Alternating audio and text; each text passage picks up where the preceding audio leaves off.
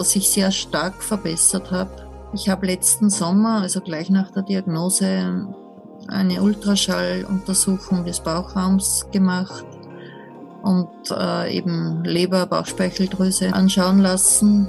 Und die erste Untersuchung hat eine deutliche Fettleber ergeben, also eine nicht alkoholische Fettleber. Zu Weihnachten, also nach Absetzen der Medikamente, gab es eine Kontrolluntersuchung, die derselbe Arzt gemacht hat.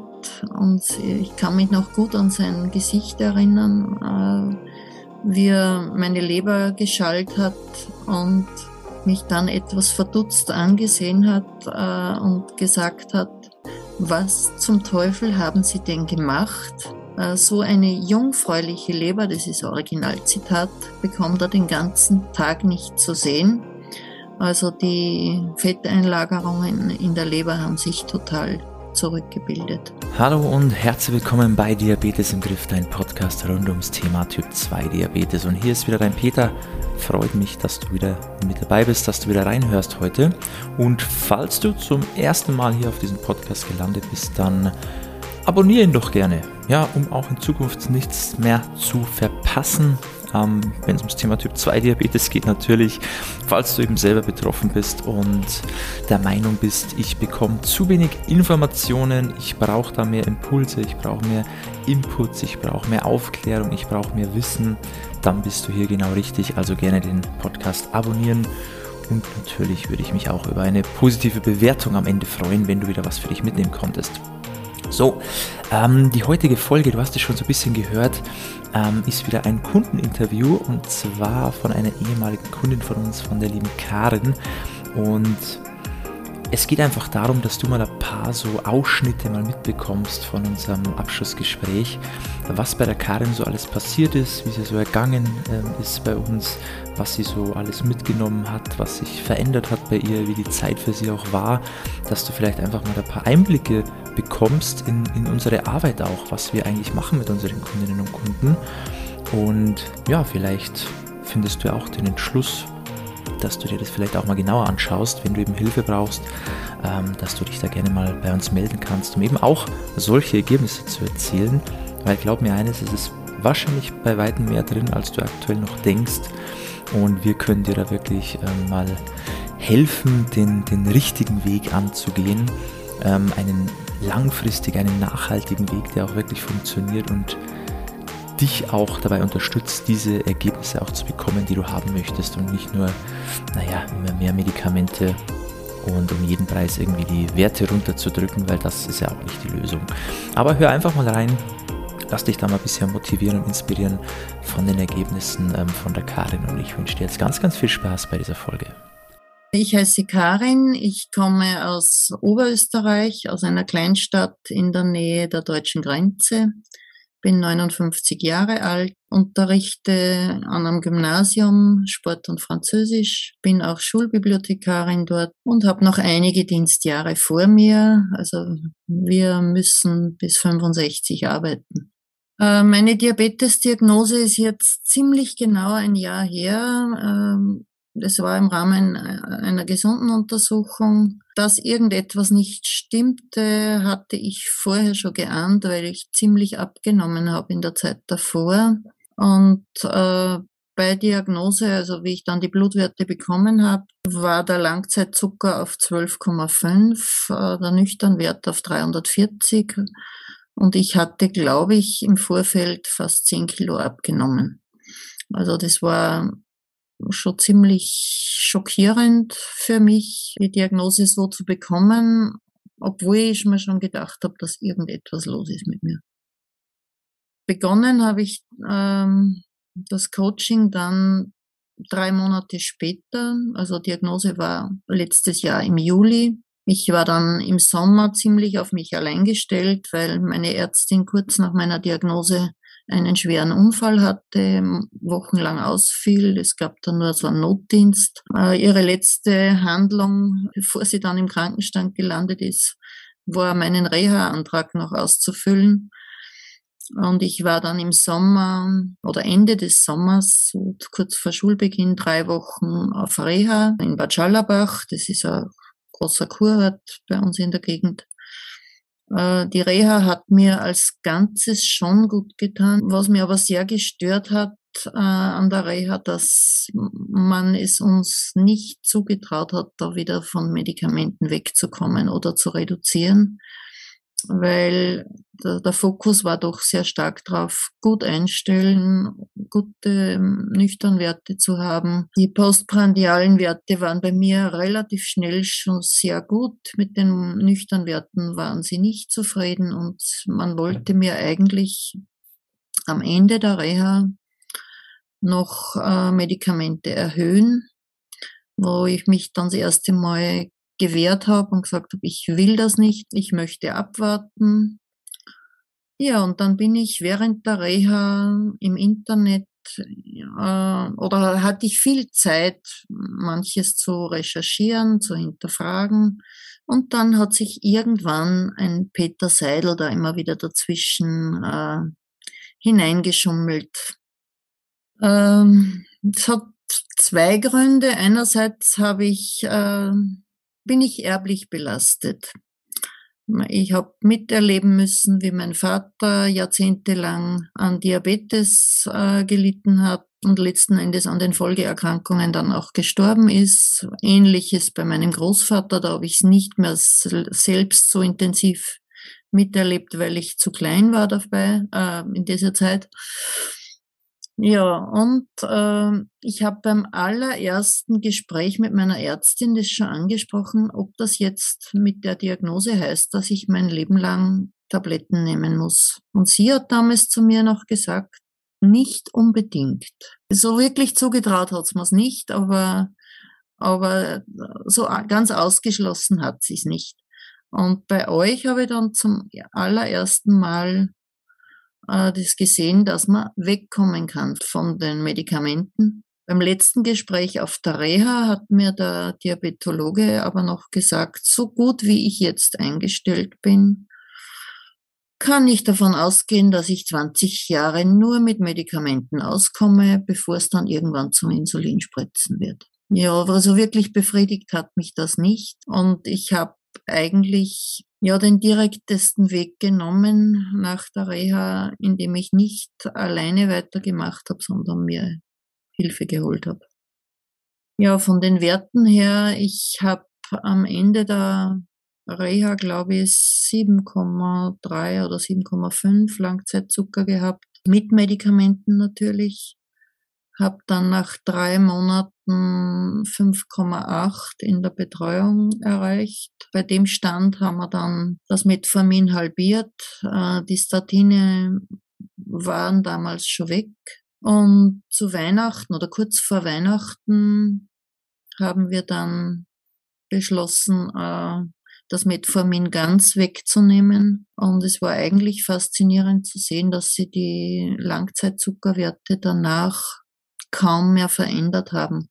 Ja, und jetzt äh, nach neun Monaten, davon sechs Monate ohne Medikamente, ist der letzte Langzeitzuckerwert auf 5,6. Und auf den bin ich schon ein bisschen stolz.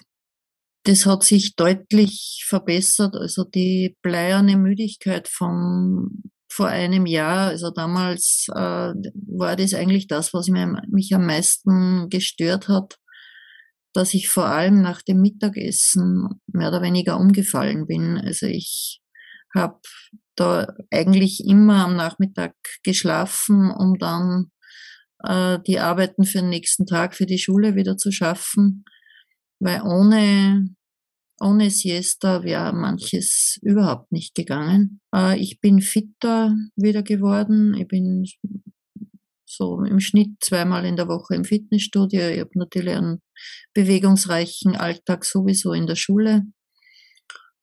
Ähm, Im Garten gearbeitet habe ich immer viel. Äh, ich merke aber jetzt, dass mir gewisse Dinge nicht mehr so anstrengend sind, dass ich nicht mehr so schwitze bei der Gartenarbeit.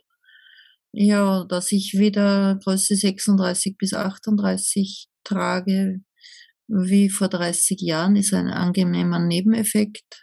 Ich ziehe auch wieder hin und wieder Kleider an oder, oder Röcke, was ich jahrelang gar nicht gemacht habe. Auch deshalb, weil es immer unangenehm war, dass die Oberschenkel aneinander gerieben haben und dass da immer wieder ja, die Haut reagiert hat. Äh, das ist ganz weg, weil die berühren einander ja nicht mehr. Ja, vom Essen her, äh, die Umstellung ist mir viel weniger schwer gefallen, als ich mir am Anfang gedacht habe. Und besonders schön für mich ist jetzt auch wieder, weil der Sommer kommt, dass ich die vielen Beeren im Garten unbesorgt essen kann. Vorigen Sommer habe ich sehr viel verschenkt, weil es immer geheißen hat, äh, das böse Obst, äh, die zwei Handvoll am Tag. Und ich bin ja auch nebenbei immer wieder bei einer Osteopathin in Behandlung, die mich schon seit Jahrzehnten kennt. Und die hat das eigentlich auch sehr, sehr wohlwollend aufgenommen, was, was sich da bei mir tut, äh, auch körperlich tut. In den letzten Monaten kam einmal von, von ihr die Aussage, was auch immer du da genau machst, bleibt dabei, es tut dem Körper gut. Man merkt's an der Haut, man merkt's am Gewebe, man merkt's an meiner Dauerbaustelle. Ich habe Probleme in den Knien von meinen Leistungssportzeiten. Also vor allem im rechten Knie ist eine dritt- bis viertgradige Arthrose und die Entzündung äh, im Knie ist deutlich besser geworden. Also ich bin viel leistungsfähiger auch wieder im Sport und äh, von neuem Knie bin ich momentan weit weg. Dass man wirklich immer einen Ansprechpartner hatte, äh, dass äh, jeden, jedes Mal, gerade in den Anfangszeiten, jede Mahlzeit genau ja, besprochen wurde, was ist gut, was ist nicht gut, was kann ich verbessern äh, auch hin und wieder der kleine Tritt in den Allerwertesten, wenn man mal ein bisschen einen Durchhänger hatte. Der ist, glaube ich, gerade in den Anfangszeiten sehr gut. Am Anfang war es ja ein, äh, für mich fast ein bisschen schockierend, wie meine vorher, wo ich geglaubt habe, dass meine Ernährung ja gar nicht so ungesund ist, was da alles äh, nicht gepasst hat. Ja, und dann habe ich, äh, was ich erst nicht erzählt habe, ähm, auch immer wieder Behandlungen bei einem Masseur und Chinesenmediziner, äh, der sehr bald mich auch an ein Gerät angehängt hat, um die Leistung meiner Bauchspeicheldrüse zu messen. Das heißt Hunter. Und bei den allerersten Messungen, so im, am Beginn der, äh, des Coachings, haben die Messungen 38 Prozent Leistung ergeben bei der Bauchspeicheldrüse. Letzte Woche war ich auf 80 Prozent. Also das äh, darf man nicht unterschätzen. Ja, und jetzt ist mir noch eine Sache eingefallen, von was ich sehr stark verbessert habe. Ich habe letzten Sommer, also gleich nach der Diagnose, eine Ultraschalluntersuchung des Bauchraums gemacht und äh, eben Leber, Bauchspeicheldrüse anschauen lassen. Und die erste Untersuchung hat eine deutliche Fettleber ergeben, also eine nicht alkoholische Fettleber. Zu Weihnachten, also nach Absetzen der Medikamente, gab es eine Kontrolluntersuchung, die derselbe Arzt gemacht hat. Und ich kann mich noch gut an sein Gesicht erinnern, äh, wie er meine Leber geschallt hat und mich dann etwas verdutzt angesehen hat äh, und gesagt hat, was zum Teufel haben Sie denn gemacht? Äh, so eine jungfräuliche Leber, das ist Originalzitat, bekommt er den ganzen Tag nicht zu sehen. Also die Fetteinlagerungen in der Leber haben sich total zurückgebildet. Bin zum richtigen Zeitpunkt über die richtigen Leute gestolpert, ohne dass ich sie gesucht habe. Und im Nachhinein war das einfach eine ganz, ganz wichtige Entscheidung für mein weiteres Leben. Und ich werde euch immer dafür dankbar sein. So, das war das Abschlussgespräch mit der lieben Karin von eben einer unserer ehemaligen Kundinnen. Und ich hoffe, es war auch einiges für dich dabei. Zum einen mal, dass du auch weißt, was ist wirklich alles möglich, was kann man denn alles schaffen. Und auf der anderen Seite hoffe ich, es konnte dir auch mal so einen kleinen Einblick geben, was wir eigentlich machen, also wie wir unsere Kundinnen und Kunden auch auf ihrer Reise unterstützen und was eben die Resultate, was die Ergebnisse am Ende auch sind. Und wenn das eben auch was für dich ist, dass du sagst, hey, das möchte ich auch. Ich möchte auch sowas erreichen. Ich möchte auch, dass mein Arzt mich mit großen Augen anschaut und mich fragt, was ich gemacht habe, weil er es gar nicht glauben kann. Wenn du das alles auch möchtest und auch bereit bist, natürlich auch dafür was zu tun, ja, weil die Karin, die hatte nicht einfach nur ähm, zweimal mit den Fingern geschnippt und dann war alles gut, sondern die hatte auch die Sachen ordentlich umgesetzt. Ja, muss man auch mal hier natürlich ansprechen, dass von nichts kommt natürlich nichts. Ähm, sondern man muss halt schon auch bereit sein, ein bisschen was dafür zu tun. Aber wenn du dich auch darin wiedererkennst, dass du wirklich sagst, ich will was machen und ich will diese Ergebnisse, dann solltest du mal direkt auf unsere Website schauen, auf www.peterseidel.com und dann trägst du dich mal für das kostenlose Beratungsgespräch ein und dann sprechen wir da mal zeitnah miteinander. Und dann können wir uns anschauen, wie wir dir dabei helfen können, genau solche Ergebnisse auch zu erreichen, wie das für dich auch möglich ist. Und wenn du das haben möchtest, dann bist du hier genau an der richtigen Adresse. Also schau da gerne mal vorbei, www.peterseidel.com, trag dich ein fürs Beratungsgespräch und dann werden wir uns zeitnah auch bei dir melden. Und falls das Ganze nichts für dich ist, ist es auch nicht schlimm dann hoffe ich zumindest, du konntest wieder ein bisschen Motivation aus dieser Folge hier schöpfen, um einfach mal zu hören, was kann man schaffen. Ja, und was kannst du auch schaffen? Und vielleicht hat es ein bisschen dazu gedient, ähm, ja, dich wieder neu, neu anzufeuern und neue Motivation zu schöpfen. Und dann, dann geh, machst du dich alleine auf den Weg. Hoffe ich zumindest. Ja. Gib, gib niemals auf, weil das ist, das ist wirklich schade und das bekomme ich leider auch sehr, sehr häufig mit. Genau, das soll schon gewesen sein. Ähm, hat mich gefreut, dass du wieder reingehört hast. Ich hoffe, du bist beim nächsten Mal auch wieder mit dabei.